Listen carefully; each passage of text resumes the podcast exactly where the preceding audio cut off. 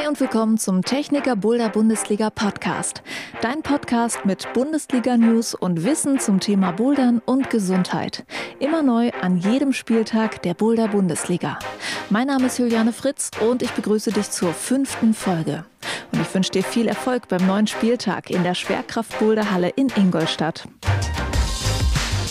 In dieser Folge schauen wir uns das Thema Warm-up mal genauer an. Das ist ja bei jeder Boulder-Session wichtig und bei so einer intensiven Boulder-Bundesliga-Session natürlich ganz besonders. Warum du das Warm-up nicht skippen solltest und wie du es richtig angehst, darüber spreche ich in dieser Folge mit Michelle Knaub. Sie ist unter anderem Trainerin beim DAV Landesstützpunkt Nord. Zu Hause fürs Bouldern trainieren zu können, ist einfach genial. Und immer mehr Leute haben Lust auf eine Do-it-yourself-Boulderwand in den eigenen vier Wänden. Was braucht man für so eine Homewall?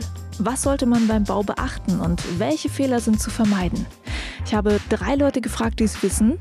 Rootsetterin Hanna Rexer, Ralf Winkler von Grundkurs Bouldern und Trainerin Nina Rebele. Viel Spaß mit diesen Themen und vorab schauen wir natürlich noch auf den kommenden Spieltag in Ingolstadt.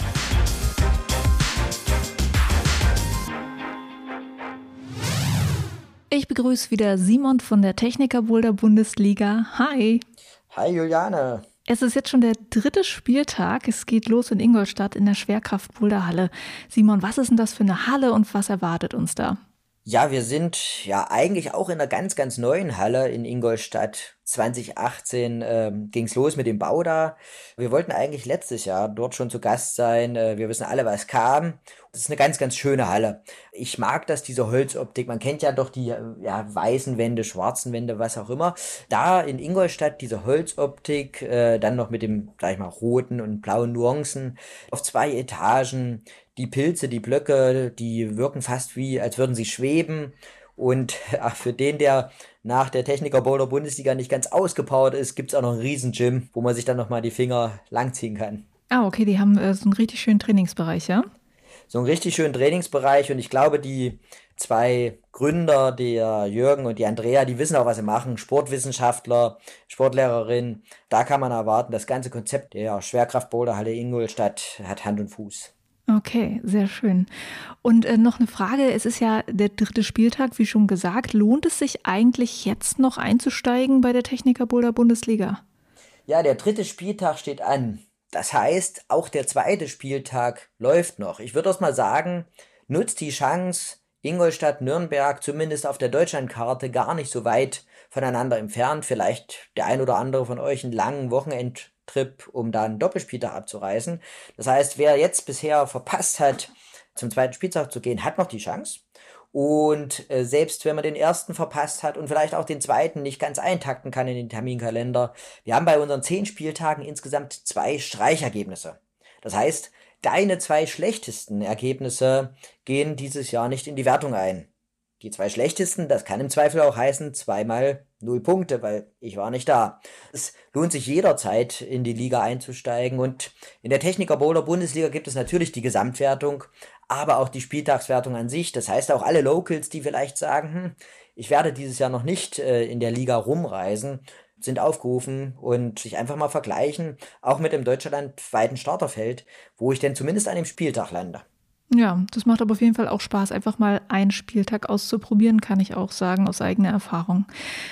Simon, ganz vielen Dank dir und viel Spaß dann beim Kickoff ne, in Ingolstadt. Wir freuen uns drauf. Auf geht's nach Bayern.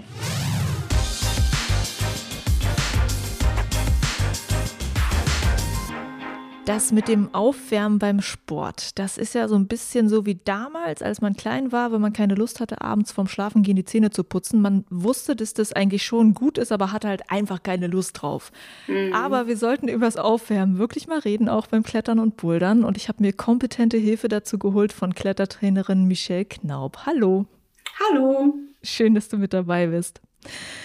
Michelle, erstmal, hast du manchmal auch keine Lust, dich aufzuwärmen?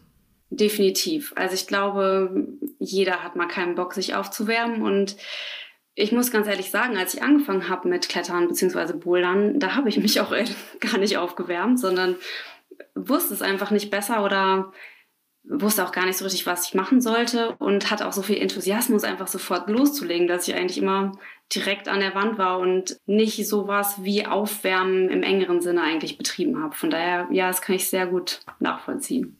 Hast du denn auch manchmal gemerkt, dass du da an Grenzen stößt bei deinem Körper, weil du es halt nicht gemacht hast? Damals glaube ich noch nicht. Also da waren sicher Grenzen und auch sicher Dinge, die ich entweder nicht geschafft habe, weil ich nicht gut aufgewärmt war oder aber mich vielleicht auch sogar verletzt habe, weil ich vielleicht nicht so gut aufgewärmt war. Aber das ist mir in dem Moment immer gar nicht so klar gewesen. Also im Nachhinein ist das jetzt eher so mit Rückschau, dass ich mich manchmal frage, boah krass, wie ging das eigentlich? Ich meine, gut, jetzt bin ich auch noch ein paar Jahre älter. Je älter man wird, desto wichtiger wird es auch mit dem Aufwärmen. Aber jetzt ist es so in Fleisch und Blut bei mir übergegangen und so eine Routine, da kommen wir auch noch mal zu, dass ich ehrlich gesagt mich schlecht fühle, wenn ich es nicht mache. Also da ja, verändert sich auch was bei einem, finde ich, je nachdem, wie man das schon eingebaut hat und wie lange man das auch macht. Was heißt denn, ich fühle mich schlecht? Heißt es, du merkst es, dass es dir körperlich nicht so gut geht oder ist es dieses im Kopf sich schlecht fühlen, weil man merkt, ah, ich habe es nicht gemacht? Beides. Ich glaube, das Wichtige ist, dass wir auch beides aufwärmen. Die meisten sprechen von Aufwärmen darüber, dass wir unsere Muskeln irgendwie warm machen, ne, den Körper so ein bisschen mobilisieren. Aber mindestens genauso wichtig ist ja auch den Kopf aufzuwärmen. Das hört sich so ein bisschen schräg an natürlich, weil das nicht so aufwärmen wie mit dem Körper ist. Aber es ist auch wichtig, zum Beispiel nach einem langen Arbeitstag oder so, auch so ein Cut zu machen und dann sich dem Klettern oder dem Bouldern zu widmen und dafür eine Möglichkeit oder eine Routine zu finden, dass das auch wirklich stattfindet und man nicht das eine mit ins andere so reinnimmt, das ist ja mindestens genauso wichtig. Und jeder, der mal richtig Gas gibt oder sich richtig anstrengt beim Bouldern, der weiß auch, okay, da muss man tausendprozentig da sein mental, damit man überhaupt sich so anstrengen kann. Man kann das nicht so voneinander trennen und das ist irgendwie beides gleich wichtig und oft machen sich die meisten aber eher halt körperlich warm und mental gar nicht so sehr. Ich glaube, ich weiß auch echt, was du meinst. Ich bin mal sehr gefrustet in die Halle gegangen von einer Sache, die vorher passiert ist und bin dann so direkt in so einen Boulder rein, der schon sozusagen dafür, dass ich mich noch nicht aufgewärmt hatte, eigentlich schon zu schwer war. Aber ich war auch so richtig böse auf mich selbst und habe gedacht, ich mache jetzt was ganz Schweres. So. Mhm. Und das war gar nicht gut. Ich weiß gar nicht mehr, was ich mir da getan hatte. Auf jeden Fall hat es wehgetan. Mhm. Ja, kann ich mir gut vorstellen. Ja, also einen Switch machen, zum Beispiel nach Stress auf der Arbeit, ne? Mhm. Nicht direkt an die Wand, sondern irgendwie ein Übergangsritual wahrscheinlich dann haben, ne? Genau. Also das ähm, ist halt sehr unterschiedlich, was da jeder braucht. Da, da gibt es jetzt nicht so ein, okay, ich kann nicht jetzt nicht sagen, ihr müsst das und das machen, ne? dann, dann funktioniert das, sondern da braucht jeder was Unterschiedliches. Für die eine ist das erstmal sich hinsetzen, eine Runde Kaffee trinken. Das ist ja sozusagen auch schon ein Abstand nehmen von dem, was ich vorher gemacht habe und ein Übergang zu dem, was ich gleich mache. Und aber auch dieses so Aufwärmroutinen, davon hast du sicher auch schon gehört, ne, dass man eine bestimmte Abfolge von Bewegungen hat, wo man nicht so nachdenken muss und so ein bisschen leer laufen kann sozusagen im Kopf, dass man dadurch sich vorbereitet und versucht, seine Gedanken auf die Bewegung zu fokussieren und nicht so sehr auf, okay, was muss ich alles noch machen heute Abend, wenn ich nach Hause komme oder was ist heute alles passiert oder wenn man sich geärgert hat über einen Chef, ne, den, den Ärger noch so ein bisschen mit reinnehmen, sondern wirklich versuchen, okay, jetzt mache ich hier meine Routine, so ein bisschen wie Yoga eigentlich, könnte man fast sagen. Ja. Wir haben jetzt schon ganz viel so angedeutet, warum das eigentlich so wichtig ist. Kannst du noch mal so das zusammenfassen? Warum ist es wichtig, sich fürs Klettern und Bouldern aufzuwärmen? Ganz grundsätzlich die Idee dahinter ist ja zum einen Verletzungsprävention, sag ich mal ganz platt. Ne? Also wenn die Muskeln nicht warm sind und die sind noch nicht so schön weich und elastisch, dann kann ich mir ganz blöd gesagt einfach eine Zerrung auch holen, wenn ich dann nicht warm bin und sofort irgendwie einen ganz harten Move anreiße. Das andere ist auch, dass man ja eine bestmögliche physische und mentale Leistung abrufen möchte. Ne? Man äh, oder zumindest meistens das will. Also eigentlich macht es auch so ein bisschen Sinn, sich vorher Gedanken zu machen, wenn ich zum Bouldern komme, okay, was ist heute eigentlich so mein Ziel? Will ich mich ein bisschen nach der Arbeit oder nach dem Studium oder was so ein bisschen bewegen? So, dann ist es natürlich auch nicht total wichtig, sich bis ins letzte Detail aufzuwärmen. Wenn aber zum Beispiel dein Fokus ist so, ich möchte heute mal ein richtig hartes Projekt ziehen, dann ist es halt auch wichtig, sich sowohl mental als auch körperlich darauf vorzubereiten, dass man dann wirklich auch am Start ist und die Muskeln darauf vorbereitet sind, aber auch der Kopf darauf vorbereitet ist, dann jetzt sich wirklich mal anzustrengen und einfach mal hart durchzuziehen und so ein bisschen die Komfortzone Zone zu verlassen. Und dafür ist eben auch mentale Stärke wichtig. Sowohl körperlich warm sein als auch mental irgendwie dann dabei sein. Ist es denn so, dass Warm-ups für alle Sportarten ungefähr gleich aussehen oder ist es sehr sportartspezifisch? Also in den Zielen, warum man sich warm macht, Verletzungsprävention und Vorbereitung, dass ich meine optimale Leistung abrufen kann, würde ich sagen, ist ja in jeder Sportart gleich. Aber was ich dafür machen muss, dass ich optimal bereit bin, das ist dann wiederum sehr sportartspezifisch. Also nehmen wir jetzt mal an, Kugelstoßen. Dafür ist es vermutlich mal jetzt nicht so wichtig, dass deine Hüfte auch ähm, gut aufgedehnt ist und äh, schön geschmeidig ist. Ne? Während wenn man beim Klettern muss man mal schon mal richtig schön hoch antreten. Dafür ist es dann wiederum schon wichtig. Also da glaube ich, ist dann schon entscheidend, ähm, was genau abgerufen wird in dieser Sportart und wie wichtig das auch ist. Schach ist ja auch ein Sport zum Beispiel. Glaube ich, ist jetzt nicht so wichtig, dass man die Schultern ordentlich aufwärmt, ne? aber dass man eben konzentriert dabei ist bei der Sache so. Ja, aber gibt es so ein paar Elemente, wo man sagt, okay, das sollte man einfach egal für welchen Sport grundsätzlich machen und dann gibt es die spezifischen Sachen? Wenn man jetzt Schachsport auch dazu nimmt, dann würde ich sagen, wahrscheinlich nicht, aber wenn man jetzt so das, woran man so denkt, so Fußball, weiß ich nicht, Schwimmen, Yoga, ne, so diese ganzen Sachen, dann kann man vielleicht so schon pauschal sagen, dass es ganz gut ist, dass man erstmal sich unspezifisch so ein bisschen vorbereitet, dass es losgeht. Von ich sitze den ganzen Tag am Schreibtisch in Bewegung übergeht und da ist es einfach wichtig, seinen Herz-Kreislauf so ein bisschen in Schwung zu bringen was wiederum auch den Stoffwechsel anregt und dann verschiedene Hormone, die ausgeschüttet werden und so weiter, so ein bisschen die Gelenke schmieren, also so ein bisschen rumhampeln, ob das jetzt Laufen ist oder Seilspringen oder sowas, ne, dass einfach so ein bisschen der Puls hochgeht und danach wird es dann spezifisch, dann muss ich halt gucken, okay, welche Übungen werden jetzt noch wichtig, damit ich mich auf diese Sportart vorbereiten kann. Was würdest du denn sagen, sind so Sachen, die auf jeden Fall mit rein müssten? Jetzt hast du ja gerade schon gesagt, so ein bisschen rumhampeln quasi. Also tatsächlich äh, mache ich dann auch den Hampelmann. Mhm. Das ist zum Beispiel so ein Baustein, wo man sagen kann, okay, Step One oder so. Was, was gibt es noch für Punkte, die man machen könnte? Auch wenn es jetzt gerade ans Klettern und Bouldern geht? Wenn es auf, spezifisch aufs Klettern beziehst, würde ich eben mit diesem Herz-Kreislauf anfangen, also Cardio, sprich Seilspringen oder Laufen oder eben Hampelmänner machen. Und da habe ich mal bei dem Klaus Isele, ich weiß nicht, den kennst du ja auch, ich glaube, den hattest du auch mal interviewt, ne? Ja, genau. genau, bei dem habe ich mal, ich weiß nicht, ob es ein Podcast oder ein Video war, gehört, dass der gesagt hat, so das sollten mindestens sechs Minuten sein, weil das so eine Grenze ist, wo bestimmte Hormone im Körper ausgeschüttet werden und eben auch dein Blut so in Schwung ist, dass dein Puls auch ein bisschen höher bleibt, auch für einen längeren Zeitraum. Das heißt, ja, so viel wie, okay, höherer Puls, bessere Durchblutung deiner Muskeln, alles läuft ein bisschen besser und alles wird so angeschoben. Das heißt, das ist auch was, was ich so allen, die ich so trainiere, auch sage, so, okay, sechs Minuten, die solltest du rumhampeln und auch nicht viel weniger, weil das ist irgendwie so ein Mindestding. Und eigentlich ist das auch was, würde ich sagen, was jeder mal so machen kann. Also sechs Minuten kann einem lange vorkommen, wenn man sich nie warm macht. Das kann ich auch verstehen, aber eigentlich ähm, kriegt man das schon hin. Und dann würde ich erstmal weiter vorgehen, ähm, die Gelenke ein bisschen zu bewegen. Handgelenke, Fingergelenke, Hüftgelenke, Schultergelenke, alles mal so ein bisschen kreisen und mobilisieren. Gibt es auch diese, ich weiß nicht, ob du davon schon mal gehört hast, diese CARS, diese Controlled Articular Rotations. Da kann ich direkt ein Video verlinken von Einfach Klettern. Die haben nämlich so ein Cars-Video äh, zum Mitmachen mal gemacht das ist, glaube ich, da ganz supi, wenn man das mal sich reinziehen möchte. das kann sich dann jeder nochmal genauer angucken, was es eigentlich heißt. Aber im Grunde ist es so die größtmögliche aktive Bewegungsradius von deinem Gelenken, ne? von deiner Schulter, von deinen Handgelenken und so weiter. Und ich finde das ganz gut und das würde ich eigentlich auch jedem empfehlen, bevor es losgeht, das mal zu machen. Das muss auch nicht ewig lang sein. Aber man kann da gut in seinen Körper reinfühlen und auch mal so ein Check-up machen am Anfang. Okay, wie fühlt sich das eigentlich heute für mich an? Also wie fühlen sich meine Gelenke an? Ist es irgendwie ein bisschen stiff oder ist es ganz frei? Habe ich vielleicht sogar Schmerzen? Und das ist ziemlich gut, das vorm Training mal so ein bisschen zu checken, weil das im Grunde auch die Information in dein Gehirn gibt, okay, kann ich hier in diesem Bereich meines Körpers eigentlich Vollgas geben? Oder ist da was, wo ich ein bisschen aufpassen muss? Mhm.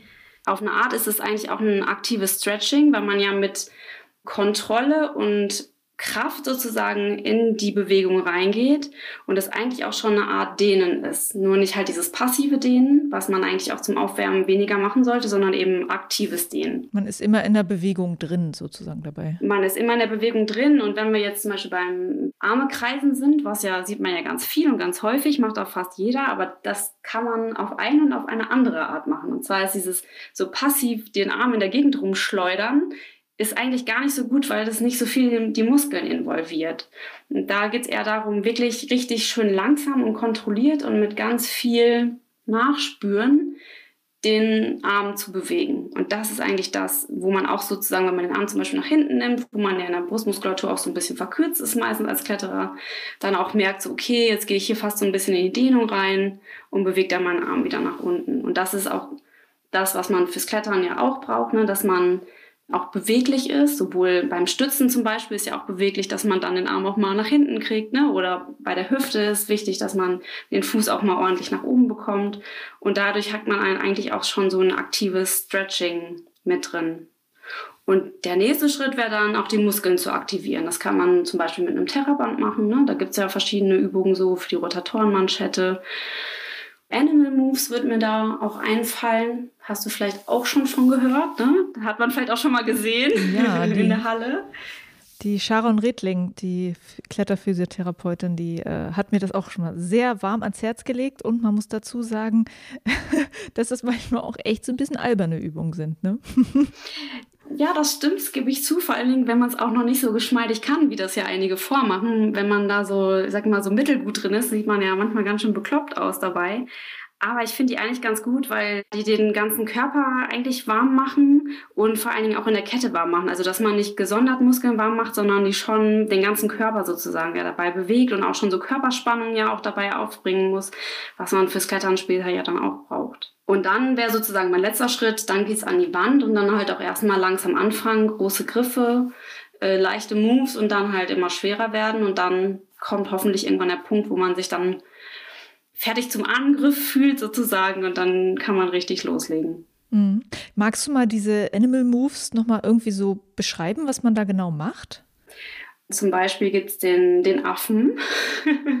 oh Gott, schwierig, das zu beschreiben, wenn man kein Bild dabei hat. Ne? Da, da lehnt man sich so auf die Hände, stützt sich im Grunde kurz auf die Hände, um die Füße seitlich an dem Körper weiter zu bewegen, um dann wieder die Arme nachzuholen und das und so weiter und so fort. Also dann wieder die Beine zur Seite nach vorne und dann wieder die Arme nachholen. Da hast du zum Beispiel deine Handgelenke drin, die dann belastet werden. Du brauchst Körperspannung, um die Füße überhaupt abzuheben. Du hast so deine Stützmuskulatur, ne? so deine Schultern werden dabei warm. Das Krokodil wird mir dabei einfallen, dass man dann so auf allen Vieren ziemlich nah über dem Boden und muss immer so seinen Fuß ähm, oder sein Bein nachholen Richtung Ellbogen. Also auch da hat man wieder stark auch die Körperspannung drin, so ein bisschen Beweglichkeit auch, Stützmuskulatur für die Hände. Oder die Raupe. Die Raupe mache ich immer auch sehr gerne. Ist, du stehst eigentlich nur, gehst dann so in die Vorbeuge wie beim Yoga und dann raubst du dich mit deinen Händen immer in kleinen Schritten nach vorne, bis du eigentlich in so einer Plank bist und holst dann deine Füße nach und nach äh, nach vorne. Und im Grunde versuchst du dabei auch, deine Beine auch nicht einzuknicken. Also es dehnt dann, dehnt dann auch wieder deine Beinrückseite.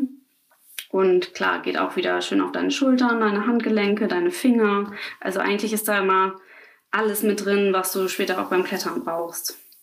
Okay, cool. Ich hoffe, ich finde dazu auch noch ein äh, cooles verlinkbares Video. Mhm. Weil ich habe diese Übung auch schon gemacht und was ich auch sehr erstaunlich fand, wie krass anstrengend das am Ende war. Voll. Also wirklich, ey. Da muss man dann auch aufpassen, äh, wo es dann darum geht, wie mache ich mich eigentlich optimal warm, dass man da nicht zu viel macht. Ne? Also gerade wenn man nicht gewohnt ist, sich warm zu machen und wenn man diese Animal Moves auch noch nicht so gut kennt und auch noch nicht so gut kann, erstmal so in kleinen Dosen, sonst könnte es einem passieren, dass man schon platt ist, bevor man loslegt. Mhm. Ich glaube, es ist mir passiert beim ersten Mal. Okay. Ja, äh, das also zum Thema Warm-up-Übungen. Gibt es denn so eine Zeit, wie lange man sich eigentlich aufwärmen sollte? Ja, ich habe ja diese sechs Minuten genannt, so für das Cardio. Das, glaube ich, macht irgendwie so einfach aus biologischer Sicht Sinn, wobei ich mir auch da schon wieder vorstellen kann, dass das bei jedem anders funktioniert. Also der eine springt schneller an, der andere weniger schnell und das kann man auch eigentlich pauschal für dieses Warm-up sagen. Also das ist total von jedem individuell abhängig braucht auch so ein bisschen Übung, um sich daran zu tasten, wie viel brauche ich eigentlich, um optimal warm zu sein. Und ich habe auch mal, ich glaube, das war auch der Klaus Isele, da habe ich so einen ähm, Videomitschnitt gesehen, wo es auch ums Warm-up ging und er hat ganz viele ähm, Athleten, die man so kennt, interviewt und gefragt, okay, was machst du eigentlich beim Warm-up und wie lange brauchst du dafür? Und ich fand es ähm, total spannend. Also ähm, Stasha Gejo zum Beispiel, die hat im Grunde genau das gemacht, was ich auch gerade so aufgezählt habe. Also das ist so ihre Routine auch gewesen und braucht so ungefähr anderthalb Stunden dafür. Während, ich glaube, Akio Noguchi war es oder eine von den Japanerinnen, ich weiß. Akio war das ja. Ja, genau, die gesagt hat, so sie braucht zwei Stunden, wo man auch schon gemerkt hat, boah, krass, also nach zwei Stunden bin ich eigentlich schon platt.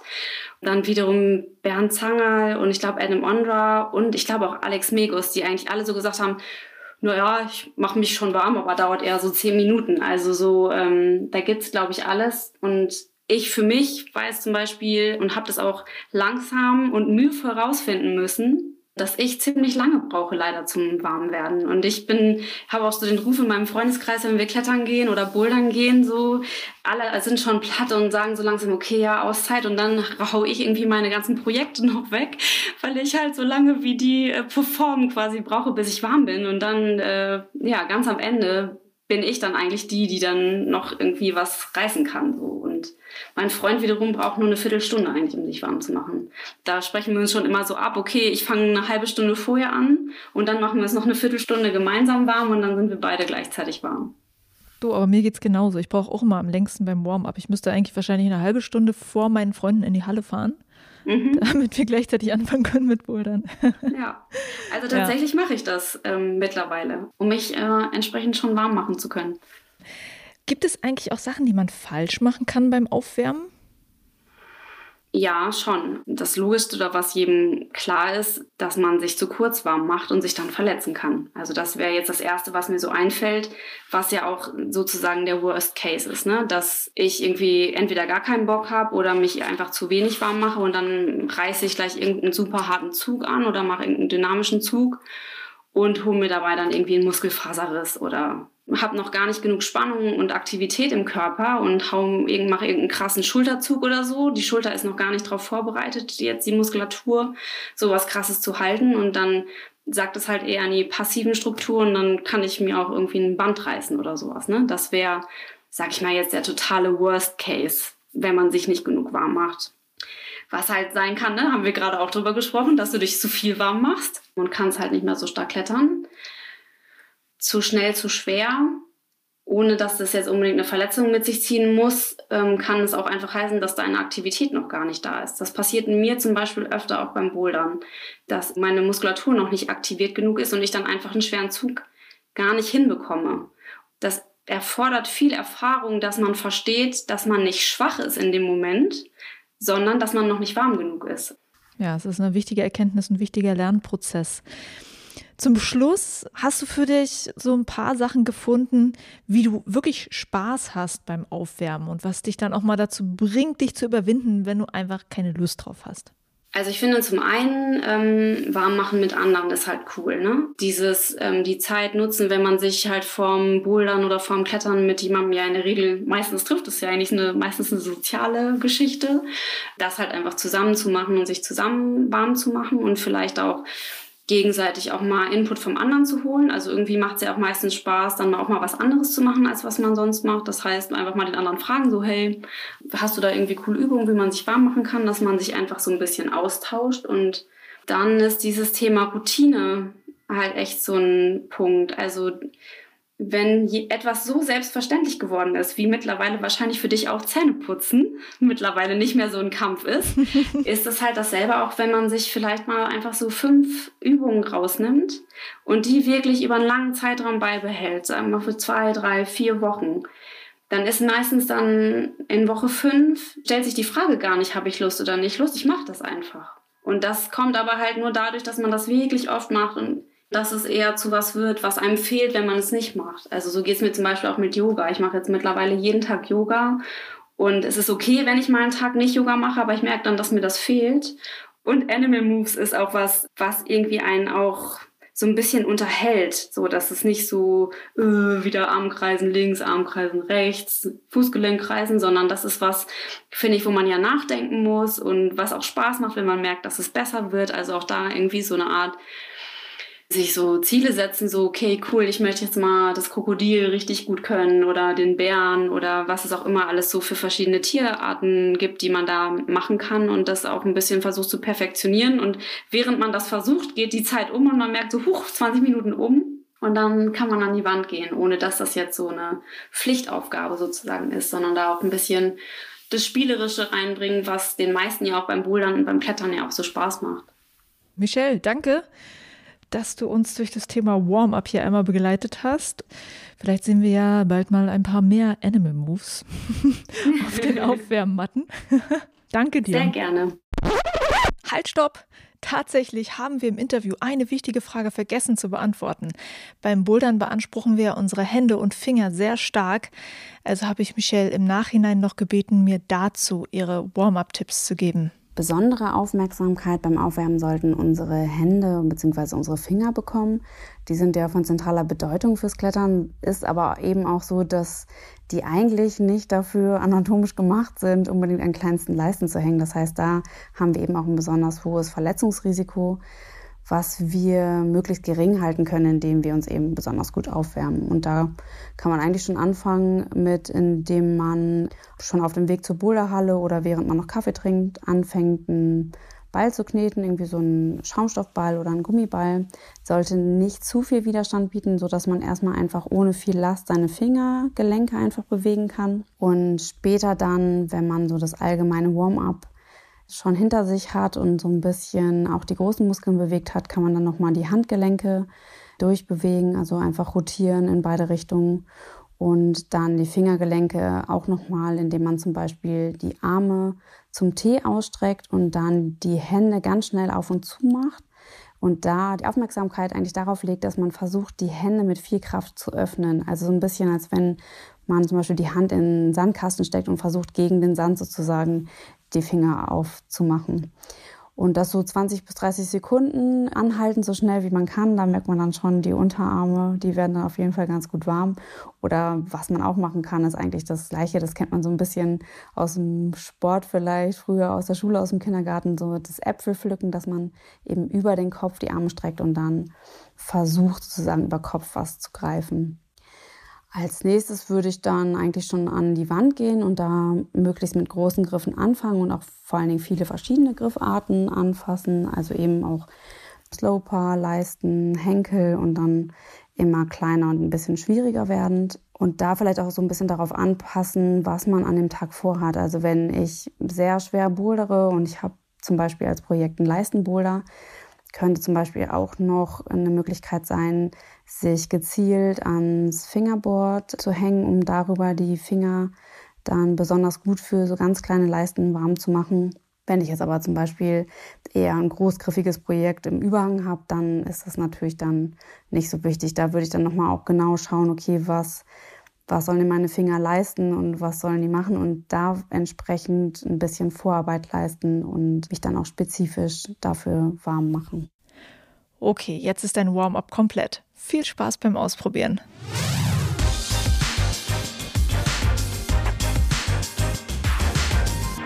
Einfach immer, wann du willst, zu Hause in deinen vier Wänden bouldern. Das ist eine geniale Sache, finden viele Boulderinnen und Boulderer und bauen sich deshalb zu Hause eine Boulderwand. Wenn du auch mit dem Gedanken spielst und noch ein paar Tipps brauchst für deine Homewall, ich habe ein paar Leute für dich gefragt, wie sie das zu Hause gemacht haben, was sie empfehlen können, welche Fehler du am besten vermeiden solltest und mehr. Die Tipps kommen von Rootsetterin Hanna Rexer, die unter anderem bei den Blockhelden Erlangen schraubt. Es ist einfach schön, sich da ausprobieren zu können. Wie fühlt sich da was an? Was macht dann am Ende auch Spaß, es zu bouldern?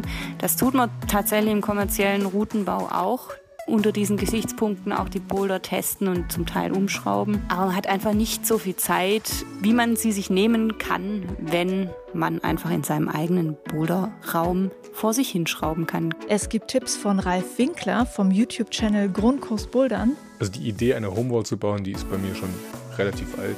Und dem Ganzen näher gekommen bin ich dann, als ich mir ein freistehendes Campusboot gebaut habe.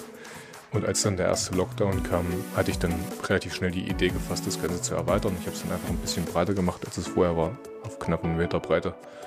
Und als dann der zweite Lockdown kam, habe ich mir relativ schnell eine 2 Meter breite Wand gebaut. Oder sogar 2,20 Meter ist die breit. Und du hörst Trainerin Nina Rebele, die in ihren vier Wänden ein selbstgebautes Moonboard und auch eine Kinderwand hat. Wir haben unsere erste Homewall gebaut, weil die nächstmögliche Kletter- oder Boulderhalle war recht weit weg, weil wir eine Trainingsmöglichkeit wollten, abseits vom Fels und ähm, auch natürlich in den Wintermonaten und bei schlechtem Wetter. Du willst dir also eine Homewall bauen. Ja, aber was braucht man da an Material und Werkzeug? Der Materialbedarf für den Wandbau hängt sehr von dem jeweiligen Entwurf für die Wand ab. Baut ihr jetzt auf dem Dachboden, baut ihr im Keller, baut ihr draußen? Wenn ihr euch da unsicher seid, würde ich auf jeden Fall jemanden fragen, der sich auskennt, also ein Schreiner oder ein Zimmermann zum Beispiel. Also wir haben uns tatsächlich bei der zweiten Homewall, die wir uns gebaut haben, einfach eine Anleitung aus dem Internet geholt und zwar vom Moonboard. Da ist das Material eigentlich recht gut aufgelistet. Da gibt es Klettershops online, die dieses Material auch vertreiben. Also aus dem Baumarkt wäre es wahnsinnig teuer gewesen. Was man am meisten braucht, ist eigentlich Holz. Da wäre einmal die Unterkonstruktion, die man aus Konstruktionsvollholz machen kann. Und dann braucht man was, um die Wand zu beplatten. Und da gibt es eigentlich nur zwei Möglichkeiten, nämlich einerseits OSB und andererseits Multiplexplatte, wobei OSB den Nachteil hat, dass da auch mal ein Griff ausreißen kann. Und Multiplex, das ist schon recht robust. Das ist auch das, was man in Hallen nimmt und deswegen eigentlich die bessere Wahl was sich gut eignet, weil es sich einfach nicht verzieht. Holz arbeitet immer, gerade bei Feuchtigkeit oder Temperaturschwankungen, ist 21 mm starkes Birkenmultiplex. Dann braucht man natürlich, um die ganze Konstruktion zusammenzuhalten, Schrauben und Winkel. Wenn die Wand freistehend ist, wie das bei mir der Fall ist, dann braucht man nochmal eine ordentlich dicke Schraube, die das Scharnier bildet zwischen den Ständern und den Balken auf der Rückseite. Und äh, zur zusätzlichen Absicherung nochmal ein paar Metallketten, damit das nicht auseinanderrutschen kann, wenn man dran hängt. Und was ich auch empfehlen kann, ist Anschraubmuttern statt Einschlagmuttern zu nehmen, also die Innengewinde-Muttern, in die man später die Griffe schraubt. Wenn man die von hinten mit zwei kurzen Spacksschrauben befestigen kann, dann ist man relativ gut auf der sicheren Seite, dass einem die Innengewinde nicht nach ein paar Mal Griffe festschrauben, nach hinten durch die Wand durchfliegen. Und dann brauchst du natürlich eine Säge für die Holzplatten, du brauchst eine Bohrmaschine, du brauchst dann natürlich auch die entsprechenden Schrauben. Wenn man ein bisschen besseres Material hat, wird es natürlich einfacher. Zum Beispiel macht sich eine Kapsel gut, um die Balken auf die richtige Länge zu schneiden und auch dafür zu sorgen, dass es dann alles saubere Winkel sind. Eine Handkreissäge ist gut, um die Platten einzukürzen, wenn das nötig ist. Vielleicht auch eine Ständerbohrmaschine oder ein Bohrständer, ein mobiler, mit dem man die Löcher bohren kann für die Einschlagmuttern. Und was man natürlich auch nicht vergessen darf, wenn man Griffe befestigen will, ist, dass man M10-Schrauben braucht. In der Halle werden da im Normalfall Zylinderkopfschrauben verwendet, die man jetzt nicht ganz so leicht im Baumarkt bekommt. Kriegt man natürlich alles online. Und man braucht dafür einen passenden Schlüssel oder Impulsschrauber, Schlagschrauber, mit denen man die Griffe dann schnell an die Wand bringen kann. Was auch nützlich ist, ist ein Hobel und diverses Schleifwerkzeug. Und was sehr, sehr nützlich ist, wenn man irgendwie an so Teleskopstützen kommt, kann man sie im Baumarkt leihen. Es ist nämlich sehr hilfreich, wenn man schwere große Platten abstützen kann, während man sie anschraubt. Vor allem, wenn man eine Deckenwand baut. Was kann man als Fallschutzmatte verwenden? Wir hatten drei große alte Crashpads. Auf die Crashpads haben wir uns dann eine 10 cm dicke Schaumstoffmatte besorgt und wir haben dann drüber einen alten Teppich gelegt, dass das einfach ein bisschen schwerer wird und zum Reinigen ist es auch leichter, weil den kann ich einfach absaugen. Also ich greife da ganz klassisch auf meine Bouldermatte zurück. Zusätzlich zu der Bouldermatte habe ich noch eine Gymnastikmatte liegen. Die kommt immer dann zum Einsatz, wenn ich meine Wand ein bisschen steiler stelle und die Bouldermatte weiter rausziehen muss, damit ich noch was habe, was die Sitzstarts abpolstert. Beim Fallschutz würde ich, wenn ich auf die maximale Sicherheit Wert lege, vom Profi eine Matte verlegen lassen, die dann auch bis ganz an die Wand geht, mit der Wand verbunden ist und man hat dann eben das Risiko nicht mehr mit dem Fuß irgendwie zwischen Matte und Wand zu geraten. Ich habe jetzt allerdings drei gleiche Crashpads bestellt. Da ist das Risiko geringer, dass man umknickt, weil die eben auch gleich hoch sind. Ich kann die auch für draußen verwenden oder im Zweifel irgendwann gebraucht verkaufen. Was sollte man bei der Auswahl des Ortes für die Wand bedenken? Du musst gucken, dass du die Wand überhaupt befestigen kannst. Also die Statik muss schon mal passen, weil man wiegt einfach was und dazu kommt dann natürlich noch die Dynamik. Wenn man zum Beispiel ähm, dynamische Boulder machen möchte, dann sollte das Ganze natürlich stabil genug gebaut sein und dann sollte natürlich der Sturzraum groß genug sein. Ich habe ja eine gewisse Falllinie, dass da einfach genug Raum ist. Bei der Auswahl des Orts für die Wand sollte man vor allem, wenn man zur Miete wohnt, bedenken, dass man den Vermieter fragt, was man dort eigentlich darf. Also wenn man in einem gemieteten Keller eine Wand baut, ob man die in der Wand verankern darf oder ob man die dann freitragend entwerfen und konstruieren muss, damit man sie bei Auszug auch wieder komplett spurlos abbauen kann. Wenn man die Möglichkeit hat, würde ich vielleicht auch noch versuchen, die Wand irgendwo an einen Ort zu stellen, wo sie, wenn man sie benutzt, niemanden stört. Denke zum Beispiel nur dran, dass man als Mieter vielleicht noch jemanden hat, der drunter wohnt das könnte dann sicherlich für Probleme sorgen. Und man darf nicht vergessen, wenn ich jetzt Flüssigchalk verwende, ist es weniger problematisch. Wenn ich aber loses Chalk verwende, wird es wahrscheinlich schwierig, wenn die Wand im Wohnzimmer steht, weil dann habe ich überall dicke Staubschichten drauf und das sollte natürlich auch vermieden werden. Und auch das Klima spielt eine Rolle. Keller, Dachboden, muss man immer gucken, wie da die Temperatur dann auch ist. Hast du Fehler bei der Planung oder beim Bau gemacht, vor denen du die Hörerinnen und Hörer warnen kannst? Ja, eine Sache, die mir passiert ist, ist, dass ich das Lochraster bei meiner ersten Wand nicht ganz clever angeordnet habe. Ich habe dann einfach nach dem Bohren und beim Zusammenschrauben festgestellt, dass ich Löcher dort gesetzt habe, wo später Balken dahinter sind und dass ich dann diese Lochreihen einfach nicht benutzen kann. Ja, wir haben jetzt tatsächlich OSB-Platten verwendet und diese OSB-Platten sind nicht ideal, weil die sind sehr rau und dann hast du recht schnell auch mal Holzsplitter in den Fingern, wenn die Oberfläche von dieser Wand zu rau ist. Also ich würde tatsächlich eine weniger raue Oberfläche wählen für das Holz.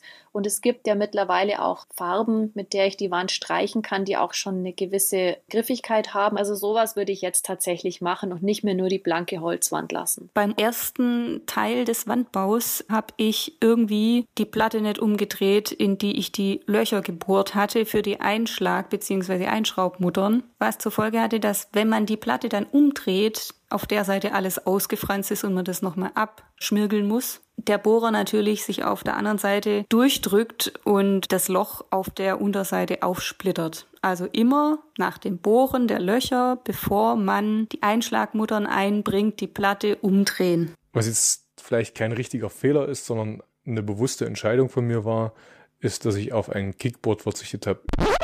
Kurz zur Erklärung, ein Kickboard, das ist ein kurzer senkrechter Abschnitt am Fuß der Wand, an dem nur Tritte angebracht sind. Sieht man zum Beispiel am Moonboard.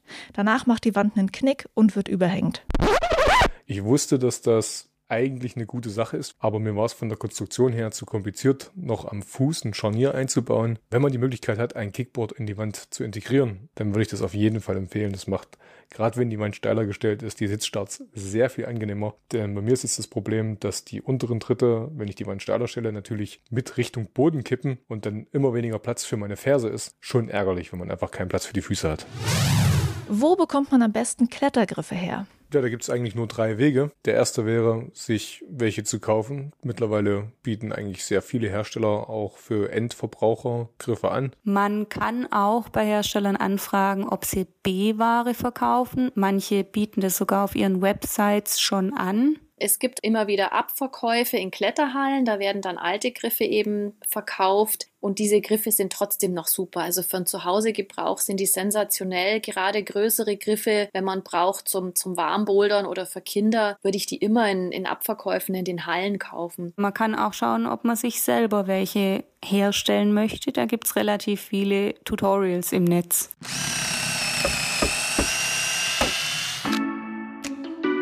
Zum Schluss die alles entscheidende Frage, was kostet es, sich eine Homewall zu bauen? Was das alles kostet, ist im Einzelnen schwer zu sagen. Holz ist derzeit relativ teuer geworden. Von, ich würde sagen, 800 aufwärts ist alles drin, bis in die Zehntausenden. Ich sage mal, eine Multiplex-Platte, da ist man schnell mal mit 60 Euro dabei und zwei davon braucht man sicherlich. Und Griffe sind sowieso so ein Ding, wo man sagen kann, Open End gebraucht ist es dann halt eine Frage, welchen Preis man von der Halle bekommt und was man haben will. Und beim selbermachen ist das sicherlich das günstigste.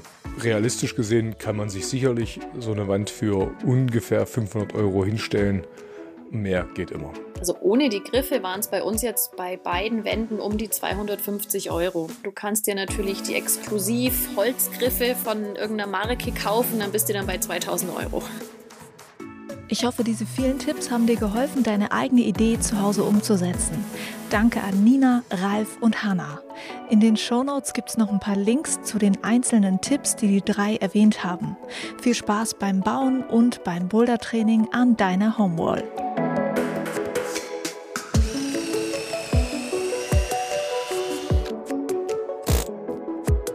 Wir sind auch schon wieder am Ende angelangt vom Techniker Boulder Bundesliga Podcast. Vielleicht hast du die Folge auf dem Weg nach Ingolstadt gehört, dann wünsche ich dir da eine mega gute Session und ganz im Sinne dieser Folge, Warm-up nicht vergessen. Die nächste Folge gibt es dann zum vierten Spieltag, der ist in der Upjoy Boulder Halle in Villingen. Und die Folge gibt es wie immer einen Tag vorm Spieltag Start. In diesem Falle hören wir uns also wieder am 29. Oktober. Bis dahin im Techniker Boulder Bundesliga Podcast.